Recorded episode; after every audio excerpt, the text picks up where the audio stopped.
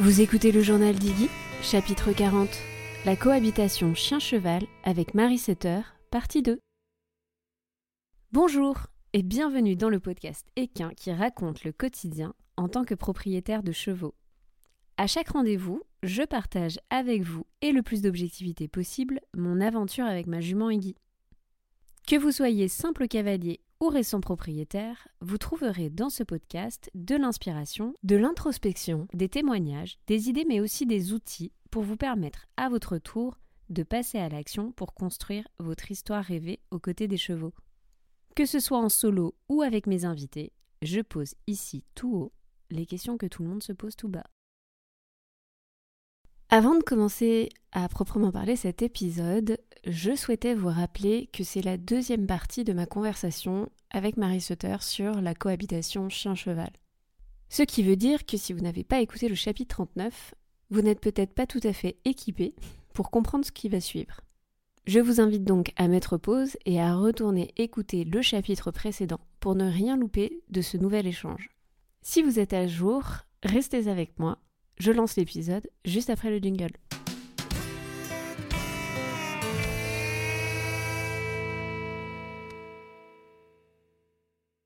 On va retrouver tout de suite Marie, mais juste avant, j'avais envie un petit peu de résumer ce que l'on s'est dit, la teneur de nos échanges jusqu'ici. Dans la première partie, on a passé en revue les similitudes mais aussi les différences entre les deux espèces, le chien et le cheval. On s'est notamment arrêté sur le fait que dans les similitudes, ces deux espèces donc avaient déjà une domestication depuis longtemps aux côtés de l'homme. Ce sont deux espèces sociales, hein, donc ça veut dire qu'elles ont besoin de leurs congénères et pas simplement d'interaction avec les humains pour garantir leur bien-être. Dans le cas du cheval, on sait qu'aujourd'hui il a besoin de vivre avec un troupeau. Dans le cas du chien, on doit favoriser les rencontres avec congénères si on n'a pas la possibilité d'en avoir un deuxième. Assurer la vie sociale de ces deux animaux, c'est donc leur permettre d'être entre guillemets bien dans leur basket et du coup de favoriser les futures interactions qu'ils auront avec nous, mais aussi entre eux. On a également vu que c'était deux espèces qui réagissent aux micro-mouvements, et donc ça, ça peut nous être utile et ça peut aussi nous desservir, nous les humains. Parce que ça veut dire qu'on va avoir deux espèces qui vont être capables de nous lire très très subtilement dans les moindres détails, dans les moindres gestes que nous allons effectuer. Et nous les humains, on a une petite faculté, une petite tendance à faire plein de gestes parasites qui vont venir brouiller notre communication. Ce qui veut dire que dans notre échange avec le chien et avec le cheval, chacun vont être capable de lire nos intentions, de lire notre énergie corporelle à la même rapidité. Ce sont deux espèces qui utilisent aussi énormément leur odorat, notamment pour découvrir leur environnement ou lors de leurs approches avec les congénères. Elles font ce qu'on appelle également du marquage, le chien en général grâce à son urine, le cheval peut également le faire avec ses crottins. Enfin, ce sont deux espèces qui vont utiliser ce qu'on appelle le pointage de l'humain lorsqu'ils sont dans une situation dite non congruente. Le chiot, dès ses premiers mois, va naturellement tourner sa tête vers un humain lorsqu'il n'arrive pas à trouver une issue à une situation.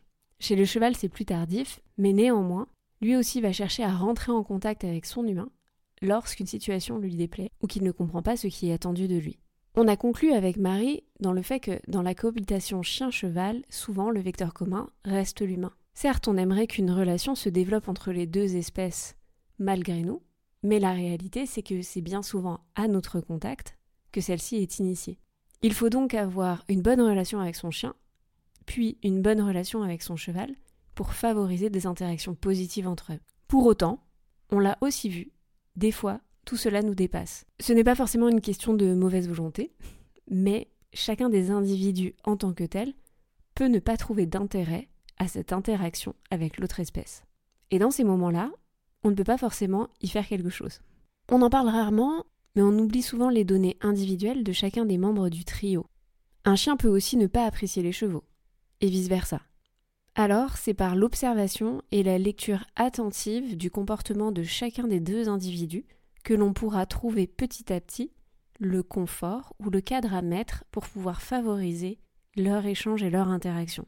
Parce que sans pour autant les forcer, ce qui n'y changerait rien, on peut essayer de créer un cadre rassurant dans lequel tout le monde trouve sa place. Et c'est de ça dont on va vous parler, entre autres, aujourd'hui avec Marie. On va commencer par discuter et passer en revue tout ce que l'on peut mettre en place pour favoriser, pour essayer d'optimiser la future relation. Mais aussi parler concrètement de comment faire ou quoi faire et qui faire intervenir quand tout ceci ne prend pas la tournure attendue. On vous avait promis de reprendre une note positive dans la suite de cet épisode. C'est parti. Donc maintenant, on va repasser dans la partie positive de l'épisode. Yes, tout à fait. Soyons positifs. Parce que euh, c'est pas forcément une fatalité non plus. Dans mon cas, oui, c'était pas du tout gagné. Je dis pas que c'est idéal, mais on a réussi à trouver une forme de collaboration qui commence à fonctionner. Donc, je me dis que euh, moi, j'y suis arrivée, pourtant, je partais vraiment de très très loin. Euh, potentiellement, c'est possible euh, pour d'autres. Alors, petit disclaimer, il n'y a jamais 100% de réussite. Mais on sait on l'a déjà dit, tu as commencé à l'évoquer, il peut y avoir en tout cas des choses à faire dans un certain ordre pour peut-être favoriser la réussite. On va déjà se parler de ça. Est-ce que c'est plus simple d'avoir d'abord le cheval ou d'avoir d'abord le chiot? Eh bien, comme d'habitude, hein, je vais avoir du mal à te donner une réponse parfaite. je le savais.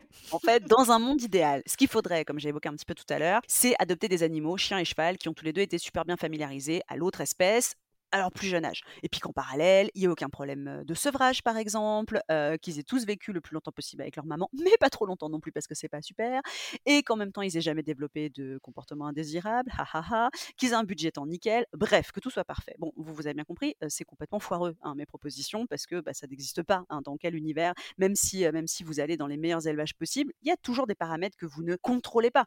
Moi, j'ai connu plein d'animaux, que ce soit chiens, chevaux ou chats d'ailleurs, ou même, même d'autres espèces qui en fait avaient sur le papier tout ce qu'il fallait, mais qui à un moment donné avaient fait une chute qu'il fallait pas, ou avaient croisé un camion qui avait klaxonné au mauvais moment, ou bref, et boum, ça avait créé un trauma derrière. Donc vous n'avez pas toujours tous les paramètres. Ce que je disais tout à l'heure, on lâche un peu prise et on arrête de penser qu'on peut tout contrôler. Au niveau des espèces, moi je pense qu'il faut commencer avec ce qui vous met le plus à l'aise en général, ça peut peut-être vous arriver, je veux bien communiquer avec vous, ça peut être très intéressant, mais en général, on se dit pas le même mois ou la même semaine, allez hop, je vais prendre un chien et un cheval en même temps, et ça va être super.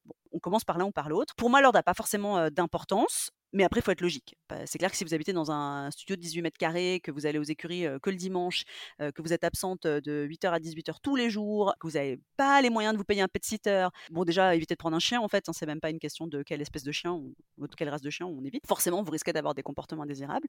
Et c'est là que ça devient intéressant, avec ou sans cheval à côté. Les problèmes, en fait, pour moi, ils apparaissent parce qu'on imagine tout de suite le trio infernal. Quoi. On se dit tout de suite, j'ai un chien, je vais prendre un cheval, on va avoir un trio, ça va être super. Ou j'ai déjà un cheval, je vais prendre un chien et ça va être génial. Et en fait, on se projette tout de suite sur la complicité, ce qu'on va vivre ensemble, à quel point ça va être super.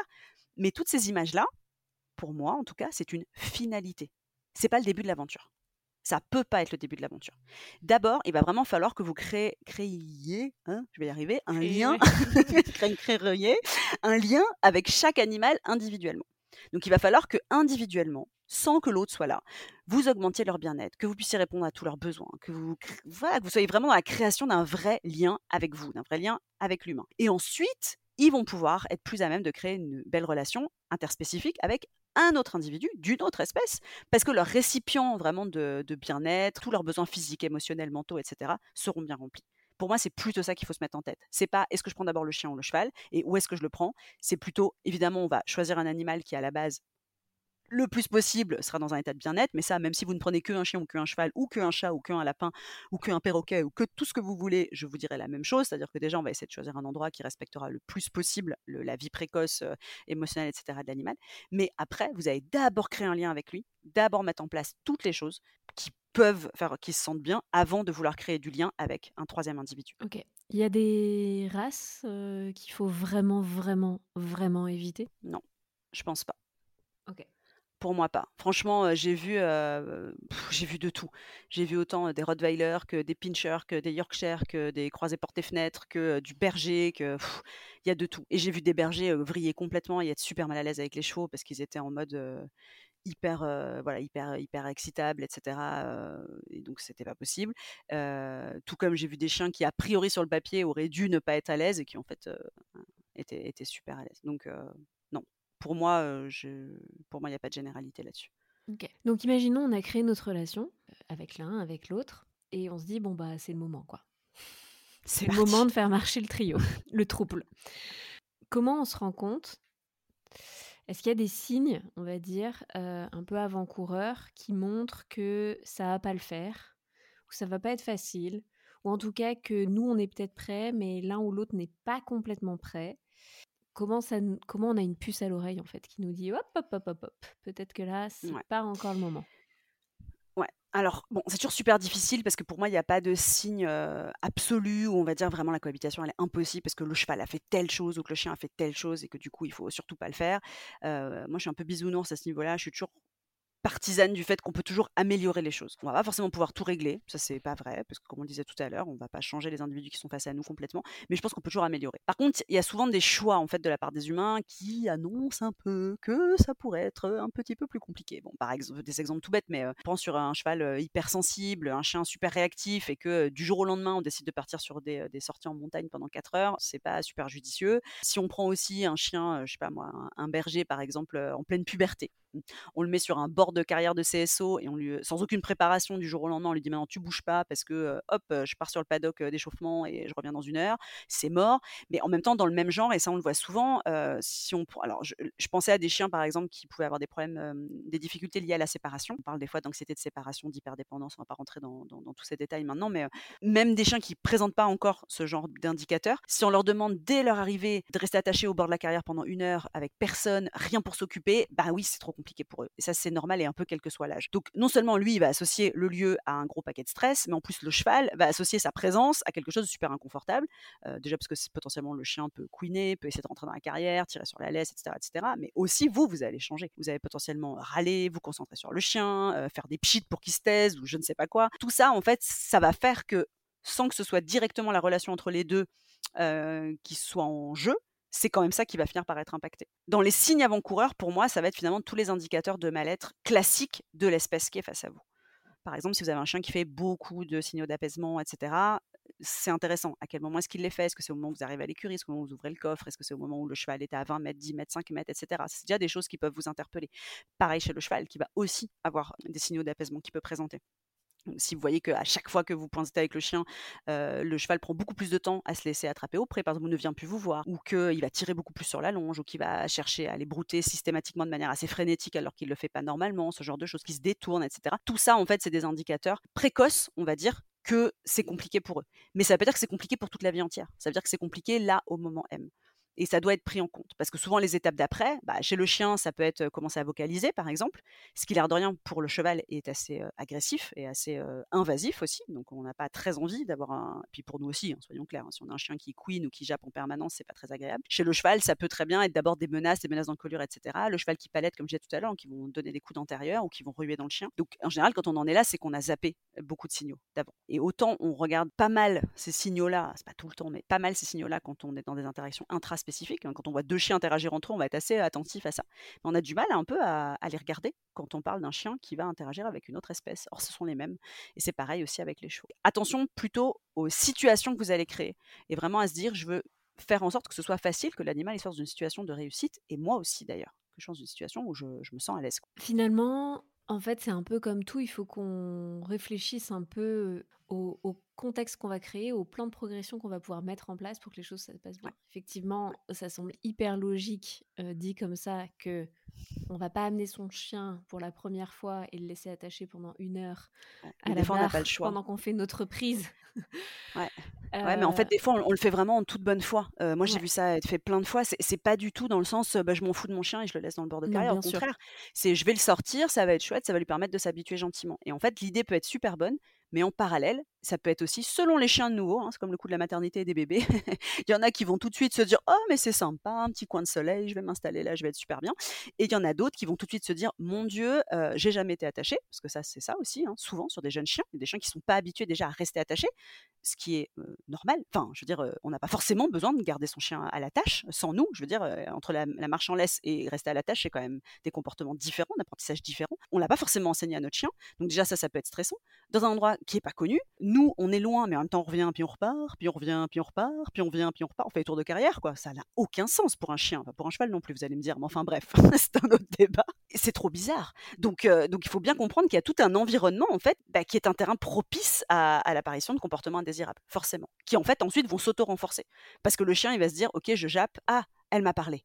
ok, c'est pour m'engueuler, mais elle m'a parlé. Donc j'ai réussi à attirer son attention. Et du coup, en fait, le comportement, il va s'auto-renforcer. Et au bout d'un moment, on peut tomber sur un chien qui, en fait, dès qu'il va être à la tâche, ou que ce soit dans le jardin de vos parents, ou parce que vous allez prendre votre pain dans la boulangerie, vous pouvez pas le prendre dedans, va se mettre à japper, sans forcément que ce soit dirigé vers vous, mais parce qu'en fait, ça s'est auto-renforcé.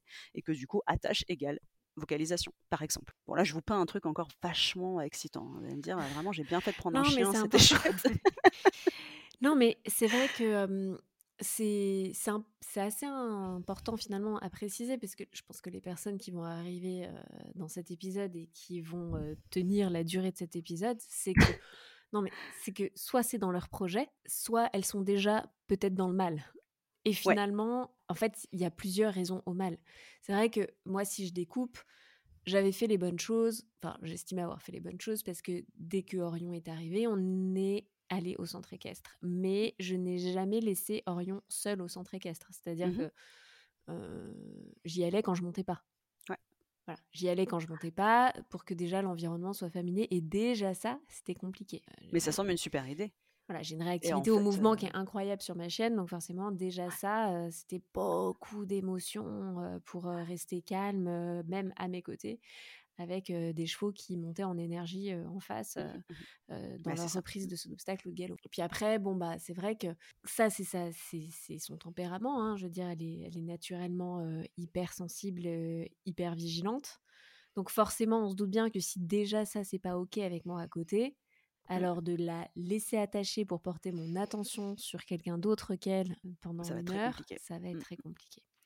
Et encore aujourd'hui, je fais la maline en disant oui, maintenant j'ai des solutions. Non, enfin la seule solution que j'ai, c'est je prends Orion que si j'ai décidé de partir en balade à pied. Ouais. Parce Et là, ça se passe bien. Ça se passe. On peut encore faire mieux, parce que effectivement, comme tu le disais, euh, bah il y a un peu des moments où euh, elle aimerait bien rester à renifler une feuille ou deux, mais que moi j'ai pas trop envie qu'elle soit derrière. parce que je préférais bien sûr la voir devant. C'est légitime en fait. C'est ça qui est compliqué. C'est que de nouveau, il faut trouver des compromis entre nos espèces, leurs besoins. Enfin, toi, ton besoin numéro un, ça va être la sécurité, que ça se passe bien. Le besoin de ton cheval, ça va être de bouger. Le besoin de ton chien, ça va être de flairer. Super. Exactement. Pratique. Tu as tout compris. Donc on essaye de créer une règle qui est que si le chien arrête ses pieds, le cheval arrête ses pieds, uh-huh. pour le moment. Et puis on verra ensuite comment on fait évoluer euh, cette règle. Tout est valable. Tout est valable. Voilà. Tant que c'est tant que c'est logique et que ça convient et que, et que, tout le monde va bien. Euh, Exactement. C'est une très bonne idée. Et du coup, Orion a le droit de rester maintenant en liberté pendant les soins, mais ça veut dire que les soins n'interviennent que si on revient de balade et qu'il y a quand même une certaine forme de dépenses ensemble et c'est pas je peux pas arriver et boum allez toi bah en fait il faut que tu t'occupes toute seule là dans la pension pendant que moi je vais tenir les pieds pour, pour les curer quoi. Ça ça marche pas. C'est trop trop rapide en fait comme comme interaction de troupe on va dire. Mais donc ce que je voulais dire par là c'est que en fait si vous êtes dans ces situations, c'est vrai qu'il faut réfléchir au plan de progression et comment on va vraiment découper le début. Enfin, déjà, quel est le premier objectif? Je ne sais pas si tu es d'accord. Ouais, Mais le petit objectif, hein, pas le gros mmh, objectif qui est de partir randonner une demi-journée à cheval avec son chien. Le premier petit objectif qui est peut-être qu'il reste l'un à côté de l'autre. Et que c'est ok. Ça, c'est déjà, par exemple, tout simple. Et, et, même ça, on peut déjà le découper. Et voilà. Et comment on le découpe en plein de sous-objectifs ou plein de petites marches à faire les unes après les autres, quoi. Ah, moi, je vois ça souvent. Je vois des gens qui me disent, je voudrais que mon chien il marche à côté de, mon cheval. Ok. Est-ce qu'il marche à côté de vous déjà? Combien de fois ça m'est arrivé Des chiens qui ne marchent déjà pas en laisse avec un humain? Donc, je dis, bah ouais, mais il est jeune, je voudrais l'habituer vite. C'est super, l'idée, elle est bonne. Mais si vous avez déjà un chien qui a pas, on en parlait tout à l'heure, un peu les ordres de base, qui est déjà est pas à l'aise avec le fait de porter une laisse, par exemple, ou un harnais, etc., c'est peut-être pas judicieux de commencer ça avec un cheval de 500 ou 600 kilos à côté. Parce qu'en fait, vous, vous vous mettez dans une situation où vous n'êtes pas, comme disais tout à l'heure, en situation de réussite. vous êtes dans une situation où vous n'allez déjà pas être à l'aise. Donc, effectivement, on décompose. Moi, je, parle souvent de pièces de puzzle. On va déjà défaire le puzzle, on va créer chaque pièce l'une à l'autre, puis après on va les rattacher, puis à la fin ça sera joli. Mais c'est normal, au début il faut absolument, faut absolument découper. Et je me rappelle d'un chien comme ça, c'était un épagnol, et en fait on est quand même reparti à comment mettre le harnais, pour dire à quel point on découpait les objectifs. Alors là on parlait plus du cheval, hein, parce qu'en fait bah, le chien il n'en était pas du tout là. Enfin limite il l'avait pas vu le cheval de toute façon, donc c'était pas le problème. C'est oui mais il m'écoute pas quand on est à côté du cheval. Non il vous écoute jamais. Là, c'est pas le problème, le cheval n'est pas le problème. Mais ça, c'est pas évident aussi de la porter. Bon, ça, c'est mon travail, mais c'est pas évident non plus d'amener, entre guillemets, cette mauvaise nouvelle et de dire, en fait, là, vous êtes en train d'aller trop vite, vous cramez trop les étapes, vous voulez qu'il soit bien avec le cheval, mais il est déjà pas bien avec vous, il est déjà pas bien avec lui. Le harnais, en fait, vous lui, sauter dessus pour lui enfiler de, force entre guillemets, ça peut pas fonctionner après. Donc on n'en est pas à marcher en longe avec un cheval dans la forêt, pas du tout. Donc ça, bon, des fois on a besoin, on en reparlera, mais on a besoin aussi des fois du, regard d'un professionnel et c'est complètement normal. Et c'est pas toujours le cas, on n'a pas toujours besoin de retourner aussi loin, mais pour dire que des fois vous avez une problématique et en fait c'est pas la bonne. Vous n'avez pas fixé la bonne, ou alors vous n'avez pas assez décomposé, vous n'avez pas ce qu'on appelle baissé vos critères suffisamment. Ouais, là, ce qui est hyper intéressant dans, dans l'exemple que tu viens de citer, c'est que l'humain va devoir découper son attention sur deux individus, entre guillemets. Exactement. Ou alors, s'il veut rester 100% focus sur son cheval, ça veut dire qu'il faut qu'il ait déjà construit la relation avec son chien, qui est 100% focus sur lui et qui sait faire la part des choses de quand il est on avec lui et off. Euh, bon, t'es là, tu chill autour de nous, mais. Euh, c'est ça. Et ça m'amène d'ailleurs à une autre question. Est-ce qu'il vaut mieux coder? Alors, c'est un peu hors script. Mais moi, je me suis longtemps posé la question de est-ce que je mets les mêmes codes pour ma jument et ma chienne Ou est-ce que je mets des codes différents pour la même action pour être capable de pouvoir isoler mes demandes euh, de l'une et de l'autre? Typiquement, j'ai le wow pour m'arrêter à cheval, mais j'ai le stop pour Orion. Parce que si Orion est 15 mètres devant nous en balade, je veux pas forcément stopper les pieds de ma jument, mais je veux peut-être stopper les pieds de mon chien. Exactement. En fait, c'est ce que j'allais dire. Quand, tu dis avoir un code pour le même comportement, la question, il faut pas hésiter à prendre un, un, crayon euh, et, une feuille et se dire, ok, c'est quoi le même comportement? Si le comportement, par exemple, c'est de dire on y va, je veux qu'on avance tous les trois, bah, je pourrais avoir un code qui veut dire on avance tous les trois et qui du coup est compris et appris par les deux, par les deux espèces. Par contre, euh, il y a plein de comportements où on a l'impression que c'est les mêmes, mais en fait, c'est pas les mêmes justement, par exemple, ah bah tiens, on va faire une pause. Bah, il y en a un, on lui fait une pause pour qu'il puisse brouter, et l'autre, on lui fait une pause pour qu'il puisse flairer. Bah, c'est pas le même comportement. Donc, pour moi, c'est pas du tout un souci d'avoir des codes différents. Maintenant, il faut aussi que ce soit logique et facile pour toi à gérer. Donc, toujours pareil, on est sur un trio, on est sur trois, trois individus et trois cerveaux, pas 40. Donc, donc il faut trouver un système qui soit pertinent, logique pour toi. Pour moi, c'est plutôt cool d'avoir des, des, codes qui sont différents. Là, tu parles de codes vocaux, mais ça peut être, ça peut être aussi visuel, ça peut être gestuel, etc. Ça peut être plein de choses en fait. Hein. nous, on, en, tant que, en tant que primate humain, on utilise beaucoup la voix, mais c'est n'est pas du tout une obligation. Vous pouvez avoir 15 000 codes à partir du moment où ça vous fonctionne. Ce qui est cool avec la voix, c'est qu'on peut l'utiliser de partout. C'est-à-dire qu'on soit sur le cheval, à côté, derrière, devant. Donc ça, c'est assez chouette. Et pareil pour le chien, même s'il est à 50 mètres, finalement, vous, pouvez, pouvez utiliser des codes vocaux. Donc c'est pas mal. Et, si on commence à parler d'éducation, on va, on, va rester là trois heures de plus. Mais, mais, oui, complètement. Ouais, ouais. Non, je pense que tu peux tout à fait. pour moi, fais ce qui te semble logique. Moi, j'ai des codes différents pour mes, pour mes animaux. Ouais. Enfin, pour mes espèces, on va dire ça comme ça. Ok. Intéressant. Du coup, imaginons, on se rend compte que ça va pas très bien ou que le plan mmh de progression qu'on avait décidé dans nos têtes ne fonctionne pas. Yes. Comment on repart dans l'observation pure puis pour pouvoir analyser et comprendre d'où ça vient et, et, du coup améliorer les éventuelles difficultés de cohabitation qui, euh, qui arriveraient. À quel moment on sait que clairement là, on risque de pas y arriver seul et qu'une personne extérieure serait peut-être pas mal en fait pour nous aider à peut-être déjà observer correctement et puis ensuite mettre en place euh, ben, les apprentissages et, et ce fameux plan de progression? Alors, L'idéal, ça répond pas tout à fait à ta question, mais j'y retourne après, promis. Euh, l'idéal, c'est déjà de prévenir ces situations-là, c'est-à-dire de, tout mettre en place en amont pour éviter les problèmes de cohabitation. Donc, je l'ai évoqué plusieurs fois, mais votre point numéro un, c'est de choisir des races qui vont être logiques par rapport à vos objectifs. Euh, c'est sûr que si déjà vous êtes, vous n'avez jamais eu de chien, jamais eu de chevaux, que votre rêve c'est de faire du trek, mais que prenez, euh, qu'est-ce que je pourrais prendre comme exemple idiot? J'allais dire un pur sang arabe, mais en même temps un pur sang arabe peut être super en trek. je sais pas ce que je peux vous prendre comme truc. Percheron. ouais, mais en même temps ça peut être cool aussi. Mais enfin bref, que vous prenez un cheval en tout cas avec lequel vous ne sentez pas forcément à l'aise pour la discipline à laquelle vous le, vous le destinez. Et même chose avec votre chien, ça, complique forcément les choses. Deuxième point pour, euh, pour améliorer les choses en amont, ça va être, comme je vous disais, familiariser dès que possible. Donc la familiarisation, bah, plus elle est faite tôt, mieux c'est. Mais ceci dit, elle peut être faite plus tard aussi. On peut apprendre aux, animaux, euh, quels qu'ils soient, à augmenter leur seuil de tolérance. Progressivement et ça se passe très bien. Et je dirais que le troisième point, c'est d'accepter que ça prend du temps. Donc ça, on l'a, on l'a déjà évoqué plusieurs fois aussi, mais franchement, autant ça peut prendre quelques jours, quelques séances, et ça dépend vraiment des animaux. Et c'est pas une question d'intelligence, de capacité cognitive ou de vos qualités à vous. Bien sûr que ça, ça impacte, mais souvent c'est un ensemble de facteurs sur lesquels vous n'avez pas la main. Donc oui, ça peut prendre beaucoup de temps. Ensuite, évidemment, ça, je, suis assez intransigeante, soyons clairs, c'est qu'il faut connaître les animaux avec lesquels on vit. Donc non seulement l'individu, hein, vous savez que ah bah tiens, ce matin mon chien il a pas l'air bien parce que j'ai observé qu'il avait eu tel comportement, ça c'est une Mais aussi et surtout, il faut connaître l'espèce. Et ça, je sais qu'à chaque fois que je le dis, il faut l'amener des fois de manière un peu subtile parce que ça a l'air un peu barbant et c'est tellement évident qu'on met ça de côté. Mais j'observe vraiment qu'il y a des, il y a des gens, pas des chiens, non, il y a des gens qui ont des chiens ou qui ont des chevaux depuis des décennies, mais qui ne savent pas reconnaître les indicateurs de mal-être ou qui ne savent pas efficacement lister leurs, leurs besoins. De quoi un chien a besoin Quand je vous disais tout à l'heure, un chien passe la majorité de son temps à dormir. Moi, j'ai encore régulièrement des gens qui me contactent en me disant Je suis inquiet, mon chien dort trop. C'est normal, c'est un carnivore qui dort. Donc ça, ça a l'air tout bête, mais déjà, ça peut vous enlever une chape de stress énorme et, d'interprétation aussi à l'humaine de choses qui n'ont qui ont pas de sens. Parce que nous, par exemple, on dort aujourd'hui, ça n'a pas toujours été le cas, mais bref, dans nos sociétés actuelles, on dort la nuit. Ok, cool. le chien, bah, c'est pas tout à fait forcément son cas, donc ils se sont adaptés à nous, mais pas que. Donc si on commence à stresser parce qu'il dort en journée, ça va être très compliqué à gérer. Ça, ça va être super important. Reconnaître les indicateurs de mal-être, comprendre les besoins de l'animal et comprendre son budget temps. Souvent, la difficulté de cohabitation entre les chiens et les chevaux, et toutes les espèces en général, en fait, elle peut être minimisée, voire, honnêtement, je l'ai vu plein de fois, complètement éradiquée, par l'amélioration du bien-être de chaque animal individuellement. C'est-à-dire, à partir du moment où l'animal, on a complètement respecté ses besoins, on a mis en place des enrichissements dans son lieu de vie, on a amélioré la qualité de la relation à l'homme, etc., et ben, il va être vachement plus disponible physiquement, émotionnellement, mentalement, etc., pour créer une relation avec un autre individu. Tu me, tu me disais que c'est le travail en amont, idéal. Ouais, c'est ça, ouais, ça, c'est, ça c'est le travail en amont.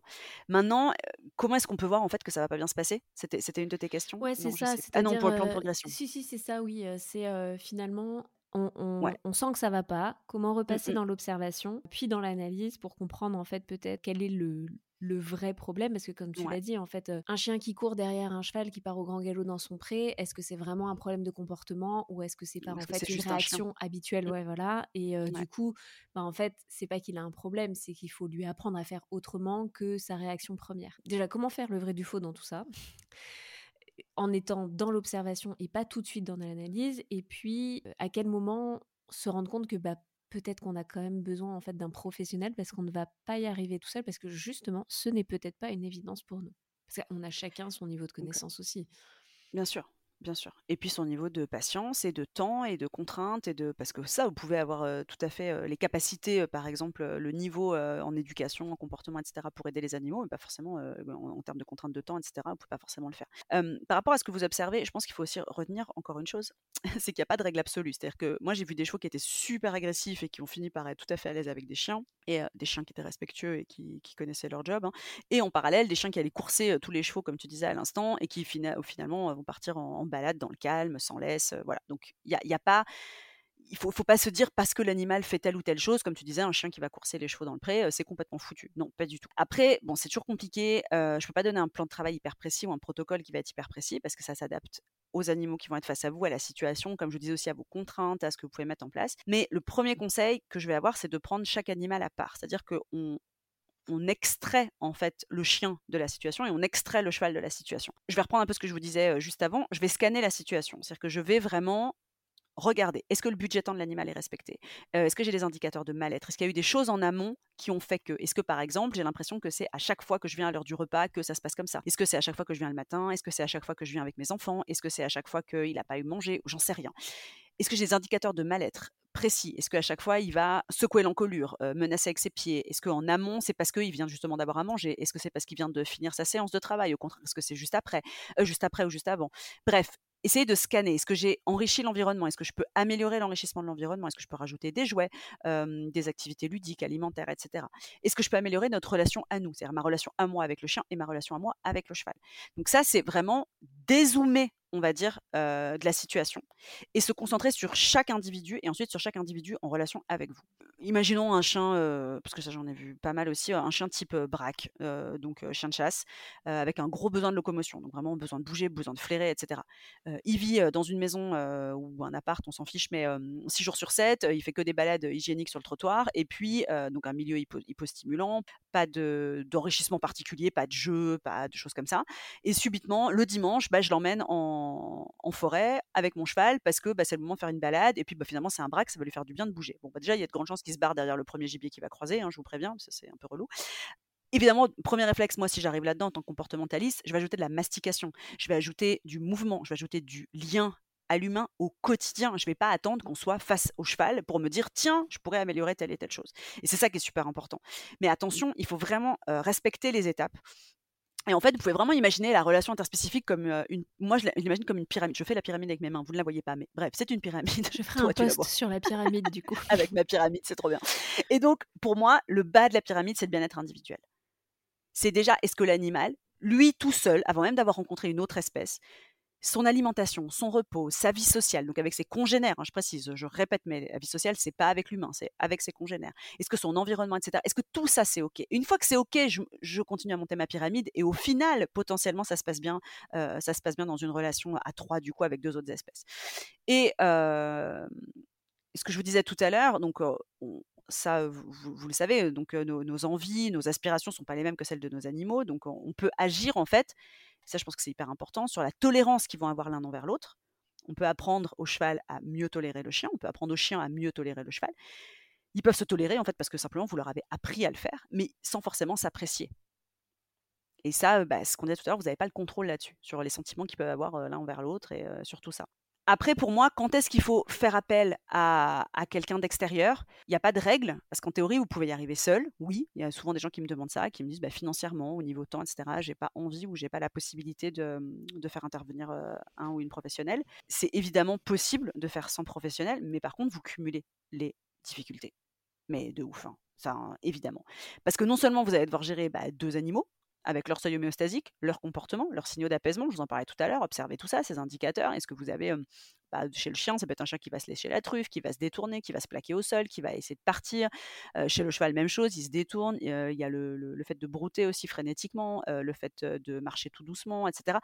Donc, non seulement vous devez être acteur de tout ça, surveiller tout ça, vous devez donc observer, analyser, etc. Et en plus, vous devez généralement aussi travailler sur les distances. Donc, ce qui va déclencher souvent, c'est ce qu'on appelle les règles de la, de la proxémie. Mes élèves en formation pro qui m'écoutent peut-être là, ça va sûrement leur faire des petits rappels et c'est très bien la, proxémie, en gros, c'est toutes les, lois qui régissent, on dire, les, distances entre, les différents individus, et que ce soit chez nous ou, euh, chez les animaux, c'est la même logique. C'est qu'il y a des distances à partir desquelles on va déclencher un certain nombre de comportements. Chez les animaux, donc là, on va prendre cet exemple entre chiens et chevaux, et eh ben il y a une distance qui va être liée à l'espèce, mais qui va aussi être liée à l'individu, où à un moment donné, bah, c'est trop près. Et à partir de telle distance, ça peut être, euh, ça peut être 50 mètres au début. À partir de telle distance, le chien va déclencher, ou le cheval va déclencher d'ailleurs. Et donc, il va falloir que vous agissiez là-dessus, en plus de vérifier les seuils homéostasiques, les signaux d'apaisement, les comportements, les postures, etc. Potentiellement, il va falloir distraire ou rassurer les animaux, proposer d'autres comportements, proposer par exemple au chien de jouer, euh, de prendre une friandise, etc. Même chose avec le cheval. Donc dans la théorie, bah oui, vous pouvez faire tout ça tout seul. Hein. Si vous êtes hyper compétent, hyper pointu, euh, c'est possible. Je conseille honnêtement, dès le début, si vous, si vous avez le moindre doute sur la relation entre, euh, entre vos animaux, c'est de, de, faire appel à quelqu'un. Je pense que c'est vraiment le, le, plus simple. Après, tout seul, vous avez aussi la possibilité de bosser en contact protégé. Donc c'est possible, vous allez travailler en faisant en sorte que les animaux puissent pas se toucher, puissent pas avoir de contact. Donc par exemple avec un grillage entre les deux ou une barrière. Dans tous les cas, même si vous, appelez quelqu'un pour vous aider, il y a peu de chances quand même que la personne vienne chez vous avec un sac de couchage, normalement. Donc a priori, il y a quand même des moments où vous allez vous retrouver tout seul avec, l'animal. Enfin, normalement, je ne connais pas de collègues qui viennent squatter chez leurs clients pendant un mois. Donc il y a forcément des moments où vous allez vous retrouver tout seul. Donc pour moi, un peu, ce qu'il faut retenir, même si je vous conseille fortement d'appeler quelqu'un, c'est que tant que vous n'avez pas appelé quelqu'un ou quand la personne n'est pas là, c'est d'éviter les interactions tant que vous ne vous sentez pas à l'aise et tant que vous n'êtes pas, comme je disais tout à l'heure, en situation de réussite et de contrôle. Si vous arrivez, par exemple, vous vous dites «Ah, là il fait un temps pourri, ou oh là là mon chien il est survolté, ou mon cheval je le sens pas, ne le faites pas, ne les mettez pas ensemble. C'est pas parce que vous faites pas de balade à trois la première semaine où vous avez les deux animaux que vous pourrez jamais en faire et que, et que c'est foutu pour toute la vie. Pas du tout, du tout. Donc donc c'est super important. Il faut, on, le répète, en tout cas moi je le répète tout le temps à mes élèves en formation, il faut être en situation de réussite tout le temps, on met l'animal en situation de réussite. Et nous, on se zappe, quoi. Mais il faut aussi que nous, on soit en situation de réussite. Si on est dans une situation on se dit, je le sens pas, ça va pas, euh, j'ai mal dormi, euh, j'ai mal à la tête, je suis blessé, j'ai la trouille, j'arrive pas à utiliser euh, mon clicker si vous bossez au clicker ou n'importe quoi, ou ma pochette de friandises ou ce que vous voulez, on s'en fout en fait, pas, ou ma longe ou ce que vous voulez, n'importe quel matos. Si vous vous sentez pas à l'aise, mais partez pas sur une interaction à trois. C'est beaucoup trop compliqué, quoi. Et mon deuxième conseil, c'est travailler les animaux l'un après l'autre. Ça, je pense que c'est super important. Par exemple, vous allez faire une séance avec votre chien, par exemple en lui apprenant à justement reprenant ses règles de proxémie en disant bah, je vais approcher de plus en plus près, l'objectif étant que l'animal déclenche pas. Donc le but c'est pas de trouver la distance limite à partir de laquelle le chien se focalise que sur le cheval par exemple. Donc pendant ce temps-là, je vais travailler que sur mon chien. Et puis ça peut être un autre moment dans la journée ou ça peut être le lendemain, la semaine d'après, on s'en fout, vous allez travailler que sur le cheval par exemple en disant bah, moi mon job là, c'est que je sais que le chien est dans une situation où il va pas il va pas déclencher, il va pas aboyer, il va pas vocaliser, pas bouger etc. Donc moi maintenant je vais me concentrer que sur le chien, que sur le cheval pardon et ça va être mon objectif, ça va être qu'il garde le mouvement le, au pas, par exemple, sans accélérer, sans ralentir, en passant à telle distance du chien, par exemple. Donc, essayez de faire ça, de découper. On évite les interactions tant qu'on n'est pas à 100% pas en contrôle, parce qu'on n'est jamais en contrôle de tout à 100%, mais en tout cas dans une situation de réussite.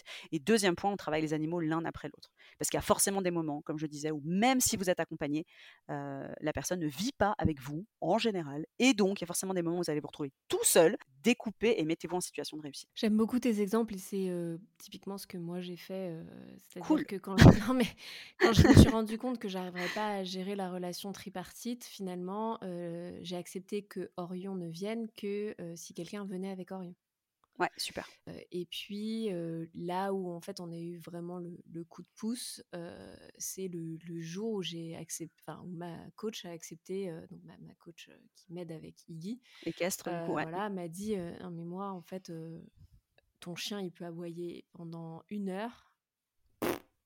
Moi, je suis focus sur toi, donc moi, je garde ton chien et je suis capable de te faire court pour que toi, tu restes concentré et que ton chien soit là. Et ça, ça a été effectivement le, enfin, le moment qui a tout changé parce que, bah, oui, bah, le premier coup, elle a vraiment beaucoup, beaucoup aboyé, mais elle, elle bossait ma chienne, entre guillemets, mmh, mmh. pendant que moi, je bossais ma jument. Et sans ça, je pense qu'on n'aurait pas passé. Et encore aujourd'hui, on n'est pas au stade où je peux accrocher ma chienne dans la carrière pendant une heure pendant que moi, je vais faire mon petit tour. Mais c'est pas grave, c'est pas, c'est pas l'objectif. L'objectif, c'est que je comprends que ce soit pas, soit pas sympa pour elle, en fait, tout simplement. Donc, l'objectif pour moi, c'est qu'on puisse partir en balade à trois parce qu'a priori, c'est un des moments sympa qu'on peut partager et c'est déjà bien. J'aimerais finir avec une dernière question parce que parce que parce que c'est la plus importante. Comment trouver le bon comportementaliste pour se faire aider dans cette situation? Parce que on l'a vu, ben en fait, c'est des individus et quand même des espèces différentes, même s'il y a beaucoup de background. Et forcément, alors moi je l'ai dit, c'est ma coach qui m'a aidée ma coach n'est pas comportementaliste canine. il s'avère qu'elle elle est éducatrice et comportementaliste équine et qu'elle vit beaucoup avec les chiens. Donc, bon, elle sait à peu près faire comment faire en sorte d'occuper ma chienne pour que ça se passe bien pendant que je fais mon cours. Mais c'est tout. Pour autant, est-ce qu'un comportementaliste que canin peut nous aider? Est-ce qu'un comportementaliste que équin peut nous aider?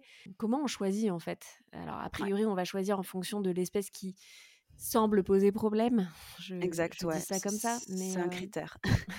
Est-ce que ça existe les doubles casquettes comme toi? Comment comment on fait un petit peu pour scanner et pour choisir, on va dire, l'intervenant idéal pour mmh. nous? Ouais, c'est une super bonne question parce que parce que c'est toujours bien de dire il vous faut appeler un professionnel, mais quand on se retrouve tout seul face à Google, ben ouais, on peut on peut se sentir un peu seul et abandonné, donc c'est normal. Alors évidemment, tout à fait objectivement, avec avec la rigueur qui me caractérise, je ne peux que vous conseiller les élèves sortis de la formation professionnelle animaux, hein, bien entendu. il s'avère que nous on forme des gens qui sont comportementalistes, équins, canins et félins, donc ils peuvent avoir choisi une, deux ou trois mentions. Donc effectivement, ils peuvent être ils peuvent être formés et compétents sur sur plusieurs, plusieurs espèces.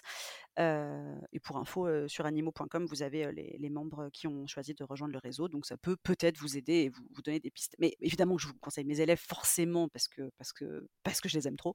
Mais plus sérieusement, vous pouvez aussi vous tournez vers un comportementaliste qui va être spécialisé pardon, dans une seule des espèces.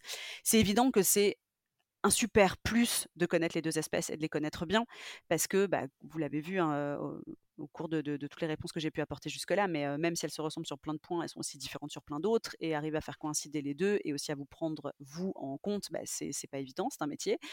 mais ceci dit, vous pouvez par exemple, bah, comme tu l'as évoqué, avoir la sensation que le blocage vient surtout d'un des deux, par exemple, si vous avez un chien qui va toujours prédater, par exemple, ou un cheval qui va systématiquement se défendre ou, essayer de, mettre de la distance quand il est en, compagnie d'un chien. Donc là, du coup, bah, c'est plus justifié d'avoir un comportementaliste qui, est spécialisé dans l'espèce en question. Mais mes, astuces, on va dire, pour connaître un bon comportementaliste, bon, numéro un, et ça c'est vraiment hyper important, et je, je, serine mes élèves avec ça aussi, c'est que le comportementaliste doit d'abord vous laisser la parole. Il doit vous écouter et il doit vraiment écouter vos, vos problèmes, vos craintes et ce que vous, vous avez ressenti.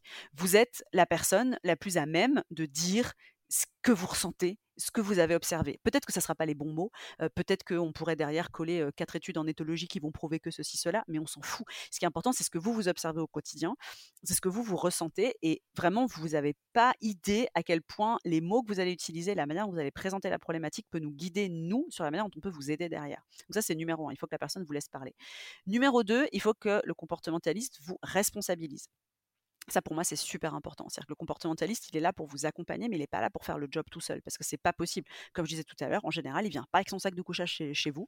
Donc, il va bien falloir que vous, tout seul, vous puissiez gérer. Parce que même si vous le voyez une fois par semaine, ce qui est déjà pas mal en termes d'investissement de temps financier, etc., bah, c'est rien, une heure, hein, sur 7 fois 24. Donc, moi, ce que j'aime bien, et c'est ce que je dis aussi à mes élèves, je laisse des devoirs toujours aux personnes que je vois. Je leur demande de se responsabiliser. Ça peut être en leur demandant un, type d'observation à faire, ça peut être des exercices précis, ça peut être des choses sur lesquelles il faut qu'ils réfléchissent et, et qu'ils me donnent des infos derrière, etc., etc. Numéro 3, le comportementaliste ne doit pas agir comme un sauveur. Donc, il n'est pas là pour vous sauver, il n'est pas là avec des formules magiques. vous avez dû le comprendre tout au long de ce podcast. Il n'y en a pas. Il n'y a, pas de, a pas de protocole parfait pour dire ben voilà comment est-ce qu'on doit présenter un chien à un cheval. Ben ça, je ne vais jamais vous faire une fiche comme ça parce que j'y crois pas du tout. Parce que je ne vais pas présenter de la même manière un chiot husky que un dalmatien de 10 ans, que un ridgeback rhodésien de 8 ans qui a chassé le lion en Afrique du Sud pendant 3 ans. Forcément, je ne vais pas présenter les choses de la même manière et pareil du côté du cheval, je vais pas l'amener de la même manière sur un poulain où en général je vais le laisser bah, simplement prendre les distances de, fuite qu'il veut, ou un cheval plus âgé, ou si je suis à côté d'une carrière, ou si je suis dans un manège, ou si je suis dans une forêt, ou sur un bord de pré, etc. Je vais pas gérer de la même manière. Donc pour moi, c'est super important que votre comportementaliste, il agisse pas avec ce côté sauveur, ce côté baguette magique, ce côté moi j'en ai déjà habitué 200 et je vais régler le problème en deux minutes. Ça, ça craint. Donc le but c'est pas qu'il étale sa connaissance. Et le dernier point pour moi qui est primordial aussi, c'est qu'il doit pas fait qu'il doit plutôt, il doit vous proposer des choses, des mises en place qui sont adaptées à vos contraintes et à votre réalité à vous. Et ça, je pense que c'est super, super important. C'est-à-dire qu'on a tous des contraintes financières, des contraintes de temps, des contraintes aussi en termes de niveau, des, autres formations qu'on a pu faire, du temps qu'on peut consacrer aux animaux, de ce qu'on en connaît et tout ça, qui sont différentes. Donc il faut que votre comportementaliste s'adapte à ça. Moi, je ne propose pas du tout les mêmes choses à, quelqu'un qui ne travaille pas, qui a plus d'enfants à la maison ou qui en a pas, qui en a pas et, qui du coup passe toutes ses matinées aux écuries avec ses chiens, ou quelqu'un qui va deux fois par semaine en rush entre le cours de karaté du petit et le visio avec son chef à 18h. Quoi. Forcément, parce que, parce que ça n'aurait aucun sens. Pour moi, c'est ça qui est important. Alors après, évidemment, je pourrais vous parler de l'expérience de la personne, que qu'il faut qu'il évidemment qu'il puisse témoigner d'un certain nombre d'années avec les animaux et tout ça. Mais finalement, vous pouvez être très très bien encadré et très très bien aidé par quelqu'un qui débute dans le métier, tout comme vous pouvez être très très mal aiguillé par quelqu'un qui est dedans depuis 20 ans. Donc évidemment, on favorise les méthodes les plus positives possibles. on essaie de se rapprocher de gens qui ont un minimum d'appui et de connaissances des articles scientifiques, de tout ce qui peut se faire maintenant et qui est tellement incroyable et qui nous permet de tellement bien comprendre bien-être, les émotions, le comportement des animaux. mais pour moi, le nombre d'années n'est pas gage de, réussite et n'est pas gage que ça va fonctionner pour vous et pour votre, votre trinôme. Trop bien. On aura trouvé donc euh, trois noms. Trio, Je suis sûre qu'on peut encore en trouver d'autres. On peut encore en trouver d'autres. Super Marie, merci beaucoup euh, de ton temps. Euh, franchement, je pense qu'on a déjà donné pas mal de pistes et puis surtout un petit peu de, prise de recul et d'introspection pour comprendre que c'est pas qu'une, c'est justement c'est pas qu'un problème de cohabitation entre deux espèces, mais bien collaboration entre trois espèces différentes et c'est ce que je retiendrai vraiment de notre épisode parce que, tu vois, moi-même en, le préparant, et ben je l'avais pas autant vu comme ça et, ça m'a fait trop de bien d'en discuter parce que je crois que ça va encore ouvrir des petites cases dans mon cerveau d'humaine. Trop chouette. Pour ouvrir toutes les cases. On n'arrivera jamais à toutes ouvrons les ouvrir. toutes les cases. ouvrons toutes nos cases. challenge du mois. ouvrons toutes les cases. C'est clair. Essayons de, essayons de progresser tous et de voilà, d'observer, d'échanger. C'est comme ça qu'on progresse, c'est comme ça qu'on les aide aussi et qu'on les aime mieux. Ouais. J'ai juste une dernière question en une mmh minute. Nous avons parlé de domestication. Est-ce que tu aurais un livre à nous conseiller du coup pour le chien ou le cheval sur ce sujet-là? Puisque c'était notre fil rouge, j'ai envie de conclure avec ça. Alors, ce livre, je l'adore d'amour. mes élèves le savent parce que c'est le premier livre que je leur, que je leur propose systématiquement. Il s'appelle Histoire de la domestication animale, tout simplement. Et je, je vais chercher le livre en question. J'arrive dans une seconde. Donc oui, si je devais vraiment conseiller un livre sur la domestication, du coup, elle n'est pas spécialisée chien ou chevaux. Donc, c'est ce livre qui s'appelle Histoire de la domestication animale chez Delachaux et Niesley. C'est Valérie Chanzigo qui l'a, Chanzigo peut-être on prononce, qui l'a, qui l'a rédigé. C'est un livre qui est relativement récent. Il il doit avoir un an ou deux si je vous dis pas de bêtises. Il est de 2020, pardon. Il est un petit peu plus vieux que ce que je pensais, mais ça va. Ça reste quand même, euh, ça reste quand même très récent. Et il est extrêmement intéressant, non seulement parce qu'on y parle, par exemple, du chien comme première domestication. vous avez un, gros, gros chapitre euh, sur la domestication du chien avec euh, des vraies sources scientifiques super intéressantes. Et on parle après, bah, notamment de toute la partie animaux, on va dire, de rente, dans lequel est, inclus le cheval, mais aussi le chat, les abeilles, les éléphants, les lapins, etc.